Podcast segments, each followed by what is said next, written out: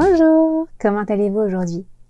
Est-ce que vous connaissez ce livre du publicitaire euh, Frédéric Becbédé, pardon, qui s'intitule L'amour ne dure que trois ans? Alors bon, même si ce titre accrocheur est sûrement basé sur une stratégie marketing, disons qu'il se base malgré tout sur un principe humain très connu et que Rabbi Meir nous explique d'ailleurs très clairement.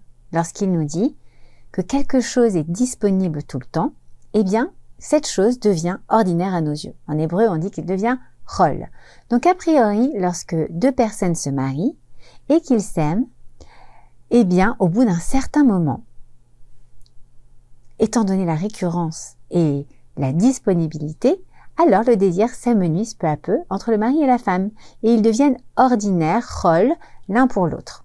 Alors là, c'est bien triste comme tableau. Et en même temps, c'est le destin très malheureux de tellement de couples dans notre société moderne. Mais revenons deux minutes à notre mariage selon la Torah. Comme je vous l'ai déjà dit, je suis Madre Kala. Je prépare les femmes au mariage. Et vous savez ce qu'on fait pendant cette préparation? Eh bien, on révèle justement tous les secrets de la Torah pour éviter que la flamme de ce couple ne s'éteigne.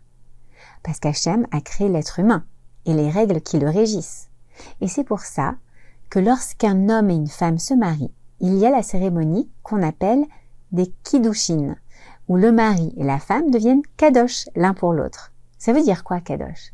Ça veut dire distinguer. C'est exactement l'opposé de chol, ordinaire. Donc ça veut dire extraordinaire. Lorsqu'un homme et une femme se préparent à se marier, eh bien ils apprennent les lois de la Tarat Mishpacha, de la pureté familiale, qui sont les secrets pour ne jamais devenir rôle l'un pour l'autre, pour rester extraordinaire l'un pour l'autre. Puisque le principe est que si je t'ai à ma disposition tous les jours, tu perds de ton attractivité à mes yeux, alors pendant un peu plus de deux semaines, le mari et la femme seront dans une relation de proximité physique et émotionnelle. Ils pourront se connecter au niveau intime, mais pendant douze autres jours, eh bien la relation prendra une autre dimension. On créera une sorte de rarification des contacts sensoriels entre les époux afin qu'il y ait un manque qui se crée et donc un désir de se retrouver avec ce lien sensoriel, ce contact physique et cette intimité. En faisant cette succession de cycles on et off, eh bien les époux qui suivent les secrets de réussite d'harmonie familiale parviennent à conserver ce statut de kadosh l'un pour l'autre.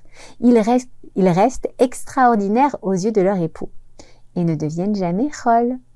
À la semaine prochaine.